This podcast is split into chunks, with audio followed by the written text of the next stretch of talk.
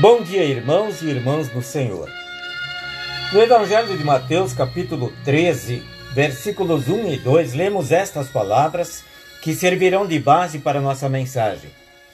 Naquele mesmo dia, saindo Jesus de casa, assentou-se à beira do mar.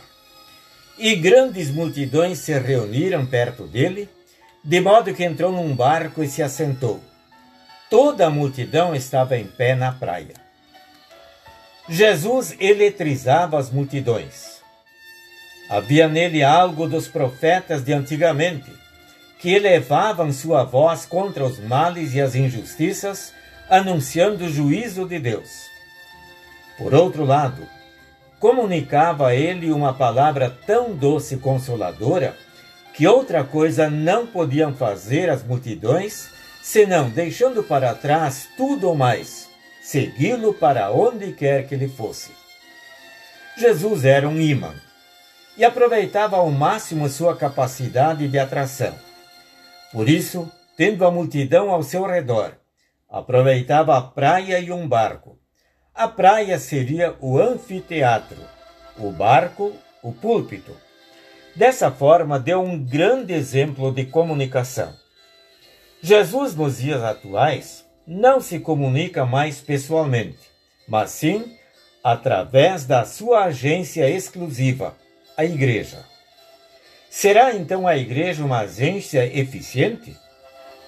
Se contabilizarmos todos os pregadores mal preparados, livros mal escritos, programas de rádio e TV mal produzidos, igrejas pouco ou nada convidativas, Vamos nos admirar de Jesus não ter dado sua conta a outra agência menos emperrada.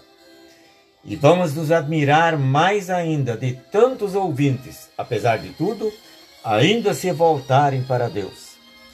Temos até a impressão de que o Espírito Santo quer demonstrar seu poder convertendo na marra. De fato, com má ou boa comunicação, a conversão será sempre obra do Espírito Santo. No entanto, não merece o Evangelho de Jesus tudo de bom e de melhor em termos de comunicação para alcançarmos a todas as pessoas? Jesus diria que sim. Afinal, ele próprio foi o melhor exemplo. Que Deus nos abençoe para fazermos bom uso dos meios à nossa disposição para a proclamação do Evangelho autêntico e puro. Amém. Vamos orar. Senhor Jesus, em hipótese alguma tu és para mim um produto da mídia. No entanto, usaste os recursos de comunicação disponíveis na época. Convence tua igreja de que os recursos disponíveis hoje devem ser plenamente usados sou pena de a igreja e tua mensagem perderem-se no anonimato. Amém. A mensagem que acabamos de ouvir foi extraída do devocionário Mensagens para Todos os Dias, cujo autor é o pastor Martinho Lutero Hoffmann. Deus abençoe todos vocês também neste dia.